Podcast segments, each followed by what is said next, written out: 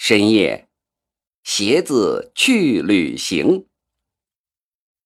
夜里，人们都睡觉了，正是小人精玩的时候。今天夜里，他要玩的是鞋子大游行。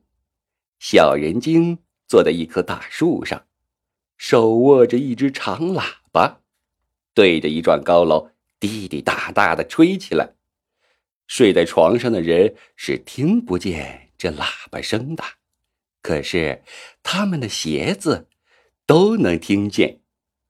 鞋柜的门开了，里面的大皮鞋、高跟鞋、长筒靴、运动鞋，还有小孩子穿的亮亮鞋、叫叫鞋、兔兔鞋，都跳到地上来，排起队伍走出了家门。就连床下的拖鞋也跟着这些鞋出了门。从各家各户走出来的鞋出了大楼，小人精从树上跳下来，站在鞋子队伍的前面。他举起长喇叭，又吹了两声，然后说道：“亲爱的孩子们，你们想不想跟我上街去游行？想，想。”鞋子们跳起来，特别是那些小孩子的叫叫鞋、兔兔鞋，跳得最高。小人精把大皮鞋排成一队，把高跟鞋排成一队，把小孩子穿的鞋排成一队，那些拖鞋就只好排在后面了。排好了队，旅行的队伍出发了。小人精走在队伍的最前面。把长喇叭吹得滴滴答答的响，唰唰唰唰唰唰唰唰，孩子们迈着整齐的步伐，行进在这座城市的大街小巷。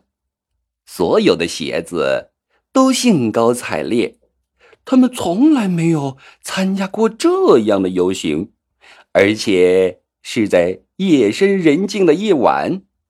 在他们的主人都睡觉的时候，小人精的长喇叭还在滴滴答答的吹，但是鞋子们开起小差来，大皮鞋和高跟鞋向街心花园走去，运动鞋向体育场走去，小鞋子向游乐场走去。小人精回头一看。只剩下几双拖鞋还排着队，鞋子们都到哪儿去了？快回来！小人精去追赶那些走散的鞋，鞋子们奔跑起来，和小人精捉起了迷藏。天快亮了，小人精好不容易把鞋子们集合起来，把他们带回那座大楼里。天亮了。